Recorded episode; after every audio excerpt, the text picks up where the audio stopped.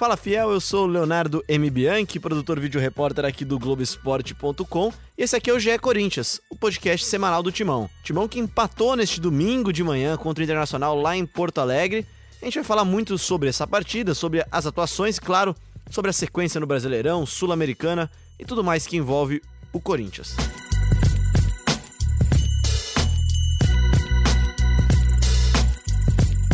É isso, acho que todo mundo que acordou neste domingo de manhã, dia dos pais, para ver esse, esse jogo, esse, um, prometia ser um bom jogo, Internacional e Corinthians em Porto Alegre, se decepcionou com a partida, né? E para falar sobre essa partida, o rei, Diego Ribeiro, está aqui conosco. O King, tudo bem, King? Tudo bem, Léo? É, tudo bem, Marcelo Braga e Bruno Cassus, que estão aqui com a gente hoje. É, foi um jogo realmente que todo mundo esperava um pouco mais, né? É, Inter e Corinthians, dois times ali que estão. Um clássico interregional, um né? clássico, exatamente. Né? É, de uma, uma rivalidade aí de alguns anos, né? E um jogo que valia ali uma posição melhor na tabela, uma posição no G6, né? É, o Corinthians com empate se mantém à frente do Inter, né? Na sexta colocação. Mas o Corinthians foi lá para empatar, né? Foi lá para não perder. E isso acabou tirando muito da, da da, da possível. Do, do, do, fator de imprevisibilidade do jogo, né? Porque o Corinthians ali passou os 90 minutos muito bem montado ali atrás. O Inter rodou, rodou, rodou, também não criou tanto assim. E aí ficou esse 0 a 0 modorrento, chato. É, mas que é um pontinho a mais aí na caminhada do Corinthians. Antes da gente falar do desempenho resultado positivo, né, Cassucci? Tudo bem? Tudo ótimo. Prazer estar participando do podcast. É, resultado positivo. Na eu... matemática, né? É, se você considerar um empate contra o Inter fora de casa, o Inter não poupou, né? E mesmo tendo uma maratona aí, Copa do Brasil, Libertadores, o Inter foi com o seu time principal.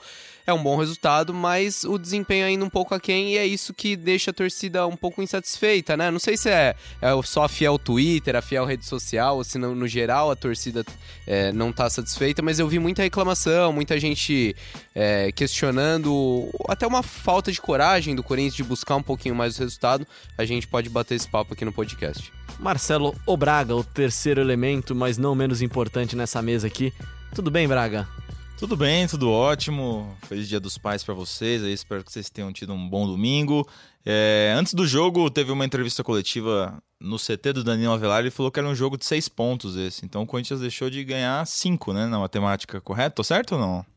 Tá correto e acho que mais do que deixar de ganhar esses cinco pontos, como brilhantemente pontuou Marcelo Braga, mas uma partida em que o desempenho, principalmente ofensivo, deixou a desejar, né? Até começo com o Braga, o autor da nossa análise. O que, que você achou do jogo, Braga? Eu achei que realmente a postura foi essa de, de buscar é, um empate. O Corinthians se fechou, fechou aquele ferrolho, aquela defesa forte. Até é, o nosso colega lá de, de Porto Alegre, o Diego Guichard, fez um comentário e falou: caramba, essa defesa do Corinthians é muito boa. E realmente, o Corinthians alcançou nessa partida a melhor defesa do campeonato. Né? O Corinthians não tomou gol diante do Internacional, se fechou. E eu esperava mais também do Inter. Né? O Inter ameaçou pouco o Corinthians, tirando a chance do Nico Lopes no segundo tempo, que ele limpa o Danilo Avelar e bate pro gol para fora. É, o Inter não ameaçou tanto, foi chegando com bolas cruzadas e tudo mais, mas a defesa do Corinthians passou bem por aí. E a gente via uma brecha de que o Corinthians poderia vencer vencer o jogo. É... Aquele papo, né? Se você não toma gol, acho que fazer o gol é, é menos difícil, teoricamente, né? E, e poderia ter até é, aberto o placar com o Júnior Urso, aquele cruzamento do Clayson. Pegou muito é, mal na bola, né? Pegou muito mal na bola e, e, o gol poderia sair mesmo não jogando melhor. Depois, no final, o Everaldo teve a chance no contra-ataque, também poderia ter feito gol. É, é um resultado como todo mundo tá falando, fora de casa, diante do Internacional, um time Se você olhar só o placar, foi bom, então. Foi bom, um jogo bom, mas deu a sensação de que dava para ser melhor. Vamos falar então de, do que deu certo então nesse jogo, que é exatamente a defesa, mas uma partida espetacular da defesa corintiana, salvo a chance do Nico Lopes, o Corinthians não sofreu praticamente em nenhum momento do jogo, são apenas oito gols sofridos nas 14 rodadas até agora do Campeonato Brasileiro, né, Diego? Pois é, não, a defesa mais uma vez teve um bom desempenho, é, sofreu o, o, gol na bola aérea lá contra o Palmeiras e dessa vez se protegeu bem. Tem aquele sustinho do, do Manuel, que foi fazer uma proteção na, isso, na linha de fundo. Isso, é mas... é verdade. Fora isso, foram ali 90 minutos seguros da defesa. Você viu o Inter rodando muito a bola, mas não tinha aquela sensação de, de o Corinthians estar sendo sufocado, né? É, como já aconteceu em outros jogos anteriores, até antes da pausa para a Copa América. É, o Pedrinho e o Cleison se sacrificaram muito na marcação. Né, voltando o tempo todo, o Cleison já extenuado. Pedrinho é, também substituído. Os dois saíram, né? O Everaldo achei que entrou bem, é, tentando puxar contra-ataques, inclusive nessa última chance do jogo, como o Braga citou. Mas a defesa foi bem. A criação inexistiu, né? E isso passa muito pelo Sornossa. Senti falta de um Matheus Vital nesse jogo né? E o Carilli deu até uma justificativa curiosa, né? Dizendo que é, o Vital não entrou um pouco também por causa do horário do jogo, que foi às 11 da manhã. É... Não é um jogador matinal, então. Pode ser, não sei o que ele tomou no café da manhã. Eu tô com também. Vital, cara. Eu não rendo muito bem de manhã, não. Prefiro é. ser mais da noite. e o Sornossa, aparentemente também não, porque participou muito pouco do jogo, não teve. Nossa, deu soninho durante o jogo. Mas é, é um problema recorrente, né? É a gente recorrente. até, acho que até no último podcast falou disso. Sornosa é muito decisivo, é o jogador que mais deu assistências no Corinthians, 11 é, passes para gols, mas falta se apresentar um pouco mais, chamar o jogo no, em momentos como esse que o, que o Corinthians precisa de criação, né? Acho que o que deixa bem claro isso é que nos jogos que o meio-campo funciona bem, Pedrinho e Cleison vão bem nos jogos que o meio-campo não vai bem, como na partida desse domingo, os dois desaparecem no jogo, salvo a, fator marcação, né? É, e eu acho que o papel ontem, eh, o papel contra o Inter era justamente o de marcação mesmo, né? O Cariri, o Cariri tava gostando tanto desse empate que ele colocou o Matheus Jesus, né? É, e, colo e, colocou o Ramiro também, né? É, quer dizer, ele fechou muito ali, bloqueou aquele meio de campo. O Inter, quando tentou alguma coisa por dentro, não achou nada. Ficou tentando cruzamentos na área, o Wendel cruzando mal, o Bruno cruzando mal. Então, tirando a chance do Nico Lopes, eu acho que o Corinthians teve uma partida bem segura. Eu queria trazer para conversa até uma participação que a gente recebeu no Twitter, pedir para a galera interagir com a gente, hashtag Corinthians. Inclusive para os próximos podcasts, participe aí com a gente, fala onde você escuta a gente, se é fazendo faxina, se é correndo, na academia, no trânsito. E o Rodrigo participou com a gente, arroba Rodrigo Timão 9. Ele fala assim: o que vocês acharam do Corinthians terminar o jogo ontem com quatro volantes, até em cima do que o Diego falava da, das substituições? É, acho que não só a postura tática ou o que essas peças significam, mas é também um recado pro time, né? Se, se os jogadores estão em campo, tá vendo o técnico colocar mais volante, adotar uma postura. Mesmo sem falar nada, ele fala, né? É isso. Cara, é, é engraçado isso, trazer uma discussão. O Ramiro é volante, porque o Ramiro no Grêmio jogava ali eu não acho. Pelo, aberto pela direita, né?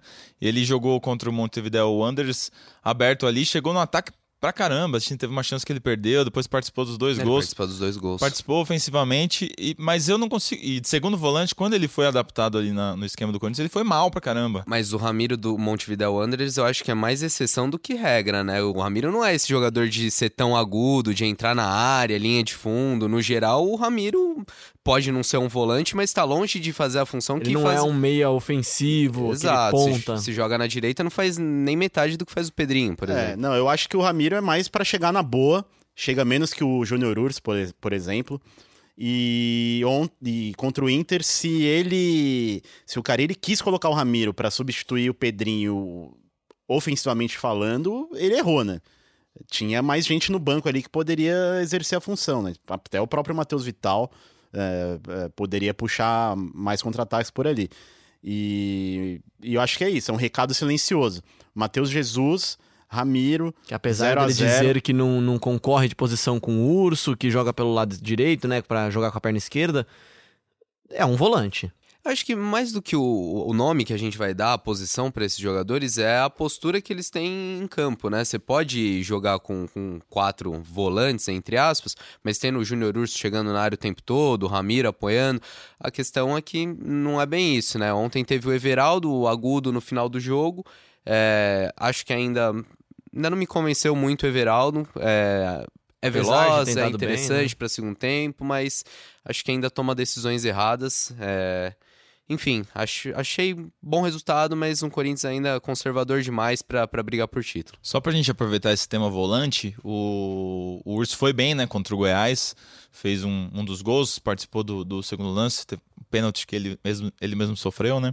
É, nesse jogo diante do Internacional, ele teve um desempenho razoável, bastante na marcação, chegou, teve essa chance que ele acabou perdendo e eu tive com ele na quarta-feira, né, no jogo, na entrevista coletiva, eu perguntei para ele sobre desempenho. É, citei que todos os jogadores foram abraçá-lo depois do gol, inclusive o Cássio que atravessou o campo. E eu senti que ele ficou meio ofendido com, com a pergunta. Perguntei se, se ele achava que os jogadores tinham sentido que ele precisava de um apoio emocional e tudo mais, por conta das críticas que ele vinha recebendo. E ele descarregou ali na entrevista coletiva.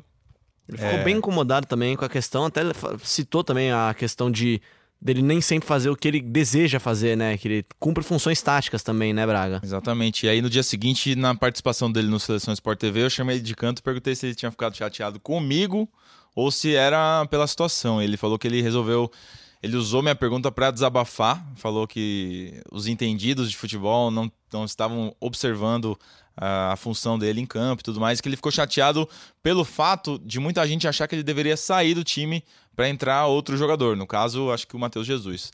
Então, ele ficou um pouco ofendido com isso, achou, achou que não era para tanto, mas admitiu que, que não vinha fazendo grandes partidas no Corinthians. Bom, é, a gente não sabe o que o Urso está sentindo exatamente, mas pelo menos aqui neste podcast a gente jamais pediu a saída do urso do time. Neste podcast defendemos e protegemos é... urso. Exato, exato. Somos ecologicamente corretos, inclusive. Mas o Júnior Urso, o que a gente cobrava era mais chegada na área dele, né? Coisa que ele fez contra o Goiás. A função defensiva dele ele vem exercendo bem. Né? Não acho que ele deveria sair do time, até porque o, a amostragem do Matheus Jesus, que seria o concorrente mais direto, ainda é muito pequeno. É, e acho que o gol traz um pouco da confiança de volta a ele. Ele é um dos caras que, que podem ser pilares desse time do Carilho. É, então, que bom que ele não ficou chateado com o Braga, que bom que ele desabafou. E só Mais foi cobrado porque, porque tem para mostrar, Exato. porque foi decisivo. ficou incomodado, né? Eu acho legal quando o jogador fica incomodado, não só com a crítica, mas com, com o desempenho dele mesmo, né? Ele se mostrou incomodado e no gol, o gol contra o Goiás foi uma bela de uma resposta, né? Exato. E uma belíssima resposta, inclusive, que foi é, a jogada mais bonita que eu vi do Corinthians Talvez no ano, né? É, desde a volta da Copa América, com certeza, né? E aí a gente volta nisso de novo, né? Acho que é esse jogo contra o Goiás, uma boa partida do Corinthians, deixou uma, uma expectativa legal para a torcida corintiana para a partida contra o Internacional, que não foi o que aconteceu, né? Eu até queria destacar um jogador que tem ido muito bem, que para mim foi o melhor, talvez, jogador do Corinthians na, no empate contra o Inter, que foi o Gabriel, né? Tem, tem sido um dos pilares desse setor defensivo corintiano que foi muito bem, né, Braga? É, o Gabriel tem jogado muito mesmo. Ele, o Ralf jogou contra o CSA e depois o Gabriel fez toda a sequência invicta do Corinthians aí. Ele tá muito bem, realmente, tá fazendo muito desarmes, muitos desarmes. É, mas ah, eu acho que esse resultado contra o Internacional fora de casa. É, é, é claro que o torcedor esperava mais, mas acho que é faz parte. Né? Como eu, eu até citei na análise de, que a gente publicou no Globoesporte.com, que dos 18 pontos do Corinthians, dos, dos 18 pontos disputados pelo Corinthians no Campeonato Brasileiro desde a, a volta da Copa América, o Timão é, conseguiu somar 12, é, dobrou os 12 pontos que tinha antes da Copa América. É um time que vai pontuando, vai chegando e tem uma sequência de jogos é, se a gente for olhar a tabela daqui para frente, que é um pouco animadora para o torcedor e acho que dá para pensar em coisas maiores. É isso, passou por aquele momento difícil que a gente falava de ter clássico contra o Palmeiras, de ter o Internacional fora. Agora pega o Botafogo em casa no sábado, depois o Havaí fora, acho que dois jogos para ganhar, né, para somar pontos e colar lá em cima. Depois o Galo em casa, Ceará em casa e Fluminense fora. Convenhamos, é uma sequência fácil, dá pro Corinthians. Lembrando que nesse, nesse meio aí de Botafogo, Havaí, de Havaí e Atlético, tem as partidas de ida e volta da Copa Sul-Americana, né, também, que é um dos grandes objetivos do semestre, né? É, e aí tem que ver como o Carilli vai administrar o elenco quando voltar esses jogos de meio de semana, né? É, mas só que eu acho também que é uma sequência administrável é, dá para o Corinthians somar mais pontos e, como o Braga apontou até na análise dele, é, de ir somando pontos a cada jogo, né? O Corinthians ainda não perdeu desde a volta da Copa América. E então o, o somar pontos já é importante. Você continuar no bolo, né? É, se o Corinthians terminar o primeiro turno de repente ali em terceiro, quarto lugar, vencendo esses jogos que, que a gente espera que o Corinthians vença, é um segundo turno aí que dá para sonhar um pouquinho mais alto. Hoje, o que, que o Corinthians sonha hoje? Até eu vou dar a palavra para Marcelo Braga, porque Marcelo Braga já deu a opinião dele. O sonho hoje é a Sul-Americana. O sonho é o título da Sul-Americana. E aí você vai administrando as partidas que estão em volta desses jogos. Eu acho que tem que terminar o primeiro turno ali no bolo, em quarto, quinto, terceiro, enfim, é numa distância administrável do primeiro colocado. Não dá para ficar 12, 15 pontos, mas você precisa ficar ali naquele setor e esperar a oscilação do líder, que vai acontecer a qualquer momento. É, campeonato Dos líderes, longo. né? É, dos líderes, sei lá, Santos, Palmeiras, Flamengo, essa, essa galera que tá um pouco mais à frente e, e esperar para chegar. São Paulo também, né, que não dá para deixar de citar, um time que vem se reforçando. É, o Corinthians precisa ficar ali, não dá para deixar abrir muito ponto, mas é, encarar de novo no início do segundo turno uma sequência mais difícil, é, mantendo-se perto dos primeiros colocados. Parafraseando o Marcelo Braga, a missão é ficar no bolo, né, Diego? é ficar no bolo. E tem conseguido, né? É, acho que até arrematando essa discussão de Inter, é, eu acho que a gente tem que valorizar esse ponto conquistado fora de casa. O Inter é um excelente mandante, estava com o time titular, né? O time do Odair Hellman é muito bem treinado e jogando em casa se impõe diante de todos os adversários. Então é um ponto que lá na frente vai fazer diferença. Eu acho até que o- os rivais que brigam com o Corinthians lá em cima, é, não sei se todos vão arrancar pelo menos um pontinho do Inter lá no Beira Rio. Não, só para completar, são oito jogos do Inter dentro de casa, ganhou seis e empatou dois, então é um dos melhores mandantes realmente. No Cassucci, então, o Corinthians briga por quê hoje? Qual que é o objetivo do segundo semestre? É a briga na Sul-Americana, como bem disse o Braga, mas também uma briga pra ficar no, no G6 do brasileiro, porque não dá pra ter mais uma temporada longe da Libertadores, faz muita diferença financeira, é, e é, o- é o Esportivamente. Esportivamente, é o título que, que todo torcedor quer. É, não acho que, que vá ter que priorizar. Talvez se, se chegar ali numa semifinal de Sul-Americana, ok. Mas tem que levar o brasileiro muito a sério, não só pelo título, mas estar na, no bolo, na briga lá em cima. Bom, e se a zaga tem ido muito bem, a zaga agora tem um desfalque, né? A zaga perde o Henrique, que até a chegada do Gil era o zagueiro titular ao lado do Manuel, era um dos pilares da defesa do Carilli e se foi, né, Cassucci? Se foi, Henrique bicampeão paulista pelo Corinthians, 101 jogos, mas que, pelo que eu senti, pelo menos nas redes sociais, não vai deixar muita saudade. Torcedor, tinha muita gente até brincando, festejando a saída dele. O Corinthians abriu mão do Henrique, é, liberou o jogador de graça, mas por outro lado, é, recebe. é, deixa de gastar com os salários dele. O Henrique tinha contrato até o fim do ano que vem. O clube estima uma economia de 5 milhões com a ida dele para o Al Ittihad Calba. É essa a pronúncia, Marcelo Braga? Você sabe se a pronúncia é Al Calba, Ittihad Calba? é, é o do Romarinho?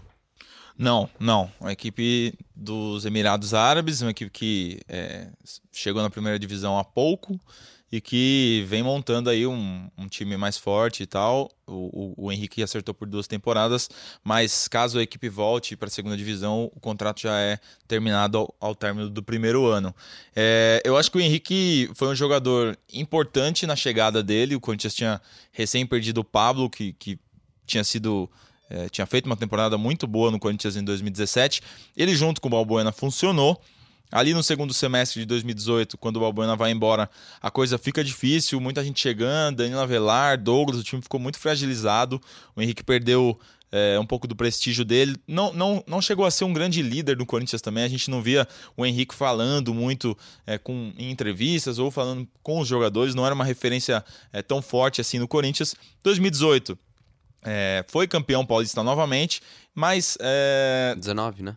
2019, desculpe, e aí ele faz uma dupla com o Manuel ali difícil, né? Com muitos erros, é, demorou para se acertar essa dupla. Acho que com a chegada do Gil, o Henrique perdeu realmente espaço no Corinthians e, e seria muito difícil para ele retomar ah, esse caminho no timão. Para ele vai ser bem positivo ir embora e acho que para o Corinthians economicamente também. É uma, é uma liberação, uma negociação que pouco afeta o time titular, já que o Manuel se firmou é, ao lado do Gil, mas que mexe um pouco no elenco, né? Bruno Mendes agora passa a ser a primeira opção de reserva, a gente vai ter oportunidade de ver mais o uruguaio e na posição dele, não de lateral como ele atuou.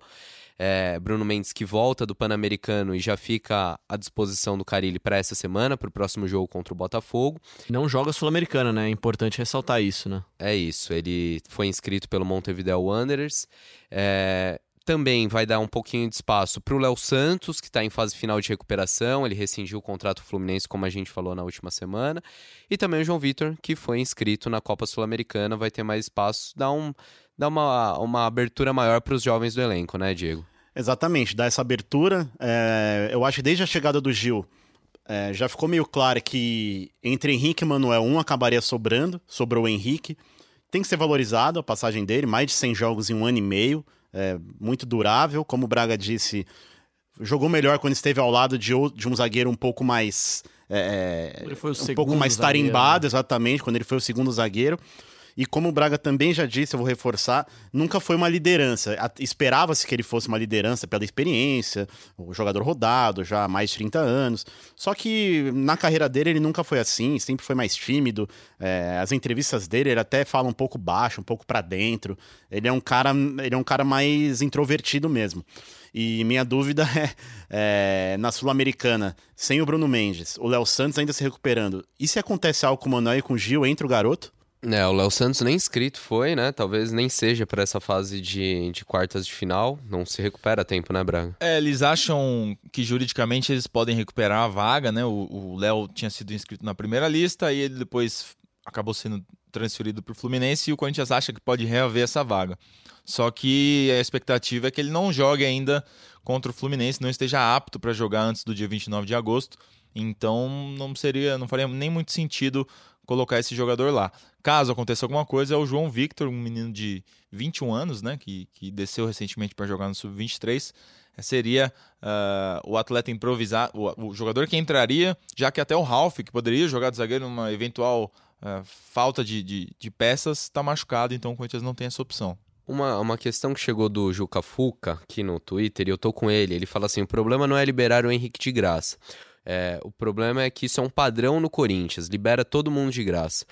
É, eu acho que tem casos que, que é até interessante. Às Casos vezes e casos, né? É, o jogador não tá sendo aproveitado, mas eu digo que eu tô com ele no sentido assim: será que o Corinthians não conseguiria fazer um, um dinheirinho, envolver o Henrique numa troca? É, ok, tem a economia, né? Você, digamos, se livra de um salário alto de um reserva, mas será que ninguém aí estava interessado a pagar alguma coisa, fazer uma troca com o Henrique? Acho que o Corinthians poderia aproveitar melhor esse ativo, ainda mais porque tinha um contrato longo com o jogador. É, pois é, e até o Henrique, como vem sendo reserva, ele só tem cinco jogos no Campeonato Brasileiro. Poderia ser envolvido em alguma negociação na própria Série A. Poderia ser titular em outro clube, de repente, envolvido numa troca, uma compensação financeira. Então, eu também tô com o internauta. Mais do que isso, eu acho que o momento da liberação dele, aí eu vou dar uma pequena cornetada no planejamento. Você ter um. Tem um objetivo muito claro do Corinthians que é Sul-Americano, e agora você tem só uma opção para uma eventual lesão de um dos dois zagueiros, né? É, é deixar muito à mercê da sorte. Ter que contar nada contra o João Vitor. Pode ser que ele entre e arrebente aqui, a gente tenha que pedir desculpa de joelho para ele aqui, mas é um menino e vai e assumir uma vaga numa da fase final de uma competição que é muito importante pro time, né, Diego? É, e aí não é nem questão de, de ser contra ou a favor o, o futebol do, do João Vitor, mas é natural que tem uma fase de adaptação, né? Estreia no profissional e tudo mais. É, e num jogo decisivo seria um pouco complicado, realmente. E até falando de Ralph, que o Cassucci deu uma, uma levantada no tema aqui, o Ca- o Carilli já falou mais de uma vez que pretende sim testar o, o Ralph num futuro talvez não tão distante, cada vez mais não tão distante, né? Como zagueiro, né, Braga? É, o Ralph, quando é questionado sobre isso, não se anima tanto que nem o Carilli, não.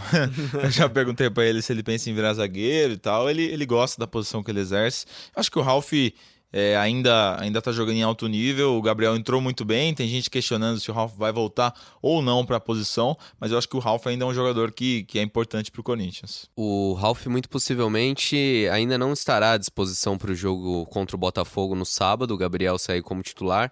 É, nas últimas semanas a gente já viu o Ralph em campo, fazendo um trabalhinho de transição. É, possivelmente essa semana volte a, a trabalhar com bola, mas ainda será desfalque no jogo de sábado na Arena Corinthians. Bom, vamos falar então do Corinthians que vence, vence e vence e não para de vencer. A Ana Canhedo foi falar hoje com o Arthur Elias, técnico do futebol feminino do Corinthians, que bateu recorde, né, Ana? Fala Fiel, fala meninos, é isso aí. É, eu estive nessa segunda-feira com o Arthur Elias, né, que é o técnico do time feminino do Corinthians, e por um motivo muito especial. No último sábado, o Corinthians feminino se tornou o time brasileiro com mais vitórias consecutivas na história. O time venceu a Ponte Preta por 6 a 0 pela segunda fase do Campeonato Paulista, né? E chegou a nada mais, nada menos do que 25 vitórias seguidas na temporada. É, é o recorde absoluto aí do futebol brasileiro. E o Arthur, orgulhoso, é claro, do recorde batido pela sua equipe, falou um pouquinho sobre isso. É, não, foi muito legal, assim, tem sido, né? Muito bacana a gente é, ter saber disso, né? É uma coisa que a gente não, jamais pensou, não é uma, uma, uma, uma questão que a gente no início do trabalho né, jamais pensa sobre isso. É, e não tínhamos esse conhecimento né, de qual, qual, era o número de vitórias. Ele começou a vir quando a gente, o time começou a ganhar muito e, e a gente foi ver e realmente estava até, de certa forma, perto desses números, né, desses recordes aí de vitórias seguidas. É, então acho só que é um prêmio que a gente não esperava no meio do caminho né, dessa, desse trabalho árduo, né, de, de, de muita dedicação que a gente vem fazendo.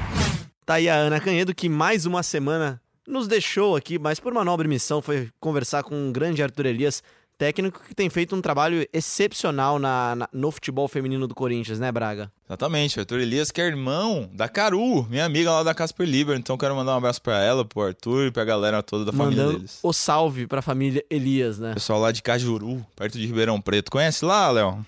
Cara, eu não conheço, não. O Corinthians joga nessa semana, claro, se você já ouviu, pode já ter jogado contra o São José nas quartas de final do Campeonato Brasileiro. E de novo, ressaltando a campanha que é simplesmente espetacular do Corinthians, classificado em primeiro lugar, praticamente sem tropeços ou apenas uma derrota, nenhum empate, né? Então, tudo pra, toda sorte para as meninas aí nessas duas partidas e quem sabe em todas as outras até a final do Campeonato Brasileiro Feminino. Momento mais esperado pela fiel torcida. Mais uma vez, Bruno Cassucci nos contempla com a sua genialidade em caçar nos arquivos da TV Globo, do Grupo Globo, uma leve pincelada de quem é o nosso grande pensador corintiano de hoje, Cassucci. A gente tava escolhendo lá na redação, o Leão falou bem até, né? Talvez ele seja o, o maior dos pensadores, né? O responsável por inspirar esse quadro. É... Tem o nome dele, o quadro. Exato. Ele não é uma voz tão fácil de reconhecer para os mais jovens, é... mas quem conhece um pouquinho da história do Corinthians vai matar, vai matar rápido. Eu não misturo galhos com bugalhos. É por isso que eu só uso esse sapato aqui, o 752, que sai na chuva. É para se queimar. E quem sai de 752 não molha o pé. Ele é resistente, é confortável, bom para corintiano, rubro-negro, alviverde e tricolor. 752 da Vulcobras. Sete de ponta direita, cinco meio de campo e dois de lateral. Essa grande figura que usou até a tática para explicar o belo sapato que ele que ele acabou fazer usando. propaganda, Fazer né? Vamos ser propaganda, né? sinceros, fazendo um Aquele, jabazão. aquele merchan. E eu não consigo imaginar isso nos tempos de hoje, cara. É, já pensou o Andrés fazendo uma propaganda de sapato aparecendo na, nos Você disse que é? Andrés, então Diego Ribeiro, quem que é esse pensador? Cara, eu não sabia que o Vicente Mateus, né, ex-histórico presidente do Corinthians, não sabia que ele tinha monetizado com essa história de, de- dessas frases pensadoras. A gente pode tentar monetizar com isso também, cara. Tá aí, né? Ele fez a, a blogueiragem dele, né, cara? Pois é, a propaganda do sapato e Já assim... era um influencer. É um influencer, é um influencer do, do- dos anos 70, 80. E achei legal porque a- ele usa as próprias frases dele, né? Quem sai na chuva é pra se queimar, né? E tem outras frases, muitas outras, que, assim, vão abastecer aqui os nossos podcasts aí por semanas. Na dúvida, chuta Vicente Matheus, que a chance de acertar Exato. é grande, E né? o sotaquezinho, né? Sotaquezinho, o, né? O sotaque é maravilhoso. Eu, eu separei algumas boas dele aqui. Tem uma que é: o Sócrates é inegociável, invendável e imprestável. Imprestável. Tem a outra que é: comigo ou semigo o Corinthians será campeão. E a minha gestação foi a melhor que o Corinthians já teve. O que, você achou da gestação do. Da gestação do Vicente Matheus, Marcelo Braga? Falando em gestação, a gente deu uma matéria recentemente falando que o Andrés chegou a 18 meses aí de gestação dele, né? Então, é, falta mais 16 meses para ele concluir o mandato dele. Aí, ó, gestação. Usei corretamente o termo? A gente vai ter que deixar esse daí pro Vicente Matheus, né? Achou legal o momento histórico do podcast, então, Vicente Mateus, para os mais jovens, como nós, todos jovens aqui, é, foi um presidente histórico do Corinthians, né? Comandou o clube aí por mais de 18 anos em mandatos não consecutivos. Era o presidente quando o Corinthians saiu da fila lá em 77, também no Brasileiro de 90, e morreu em 1997, aos 88 anos. E marido da Marlene Matheus, né, que foi presidente do Corinthians entre 91 e 93, outra grandíssima figura da história do Corinthians que nos deixou recentemente esse ano. Nos deixou no dia 2 de julho deste ano. A primeira e única presidente da, presidente da história do Corinthians, né, Diego? Exatamente, primeira e única, e lembrando que hoje o Andrés tem uma vice-mulher, né, que é a Edna Murad, né? Bom, e para você que acompanhou futebol no final de semana, você também teve a chance de acompanhar no Sport TV a transmissão da primeira partida da final do Campeonato Brasileiro Sub-17. Um jogo com o placar bailarino, como diria aquele, né? Olha, Leão, eu tava de folga, cara. Eu assisti um pedaço do jogo. Olha, tava, lá, olha tava... lá, ressaltando de novo que tá de folga, né? É sempre Como assim. folga, Marcelo Como Braga. folga, né? Olha, eu não devia ter falado isso. Tava 2 a 0 pro Corinthians, eu fui tomar banho, voltei, tava 4 a 3 cara. O que aconteceu?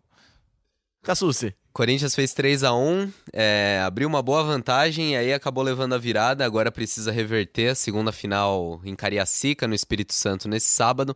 Não foi um final de semana muito legal para a base do Corinthians, né? O Sub-20 também perdeu no domingo, teve clássico contra o São Paulo, foi derrotado por 1 a 0 Sub-20 que volta a campo nessa quarta-feira contra o Curitiba fora de casa, agora pelo Brasileirão. É isso então. Considerações finais. Partindo de quem começou, por favor, Diego Ribeiro. Cara, mais uma vez agradecer é, pela participação aqui com esses, A gente que agradece, com cara. esses grandes conhecedores de Corinthians. Muito feliz com a citação ao Vicente Matheus aí, figuraça da história corintiana. Mais uma semana é, de tranquilidade, né, para pro, pro Fábio Carilli. Treinos, jogo contra o Botafogo. Expectativa de Corinthians some mais três pontos, suba na tabela. Lembrando que é o reencontro do Corinthians com o Eduardo Barroca, técnico do Botafogo, que era o comandante do Sub-20 até pouquíssimo tempo atrás. Ótimo trabalho do Barroca, aliás. Bruno Cassucci, as suas considerações finais. Corinthians com uma semana para aprimorar, para treinar, semana livre, como gosta o técnico Fábio Carilli, que na quarta-feira vai comandar um treino lá em Itaquera, um treino diferente, Corinthians treinando na sua arena, mas a gente não vai poder acompanhar. É, de quatro treinos nessa semana, só dois serão abertos para a imprensa. Timão que cada vez vai se fechando mais, vai copiando outros clubes, né, que adota privacidade. Mas mesmo assim, seguimos na cola do Timão, estaremos no CT Joaquim Grava, acompanhando e trazendo todas as novidades do clube nessa semana. Como é o último a falar, a gente vai deixar na mão dele a missão de escalar o provável Corinthians para Corinthians e Botafogo às 17 horas no sábado na Arena Corinthians.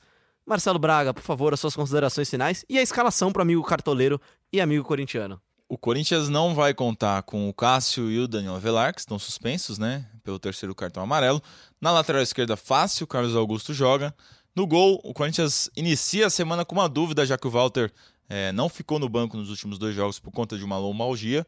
Então, caso ele não se recupere, vai o Kaique França. Se ele estiver bem, vai ser o Walter. E aí o Corinthians vai com Walter, Fagner, que volta de suspensão, Manuel, Gil e Carlos Augusto, Gabriel, Pedrinho, Júnior Urso, Sornossa e Cleison e o Wagner Love. E isso se o Carilli mantiver é, a base da equipe que ele levou a campo contra o Internacional. Sem Vital e sem Bozelli.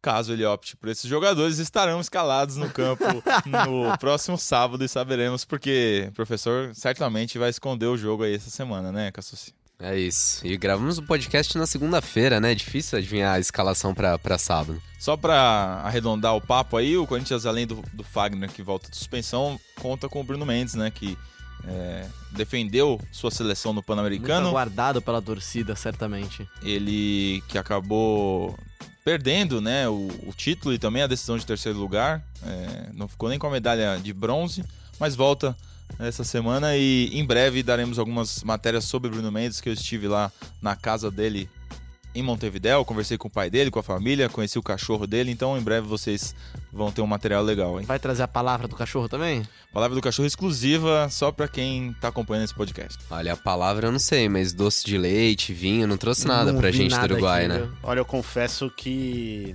Decepcionou, né? tô esperando até agora. Não, mas é, ele trouxe alguma coisinha aí pela redação. Quem estava na redação recebeu. Tá certo, então. Você sempre pode participar com a hashtag GE Corinthians nas redes sociais. Mande sua interatividade. Fale lá com arroba Bruno Cassucci, arroba Mabragacello. No Twitter é Mabragacello, no Instagram é marcelo.braga, enquanto eu não consigo comprar o outro perfil lá. Tá certo. E também, claro, sempre, o maior de todos, Diego Ribeiro. Qual a sua arroba, Diego? É, arroba Diego Ribeiro mesmo, essa daí. É não é o do Flamengo, né? É, repito, não sou o Diego Ribas do Flamengo, tá? É, direcione sua cornetada, seu elogio a outro perfil. É isso aí, eu sou o Leonardo M. Bianchi, meu Twitter é o arroba. Bianchi, mande sua interação lá. Gostou, não gostou, é só mandar lá, só não manda xingamento, porque aí não é legal. Você ouve sempre a gente no globesport.com.br podcast, também nas plataformas de podcast da Apple, do Google e no Pocket Cast. A gente fica por aqui e volta na semana que vem com tudo sobre a partida de Corinthians e Botafogo na Arena Corinthians às 17 horas do sábado.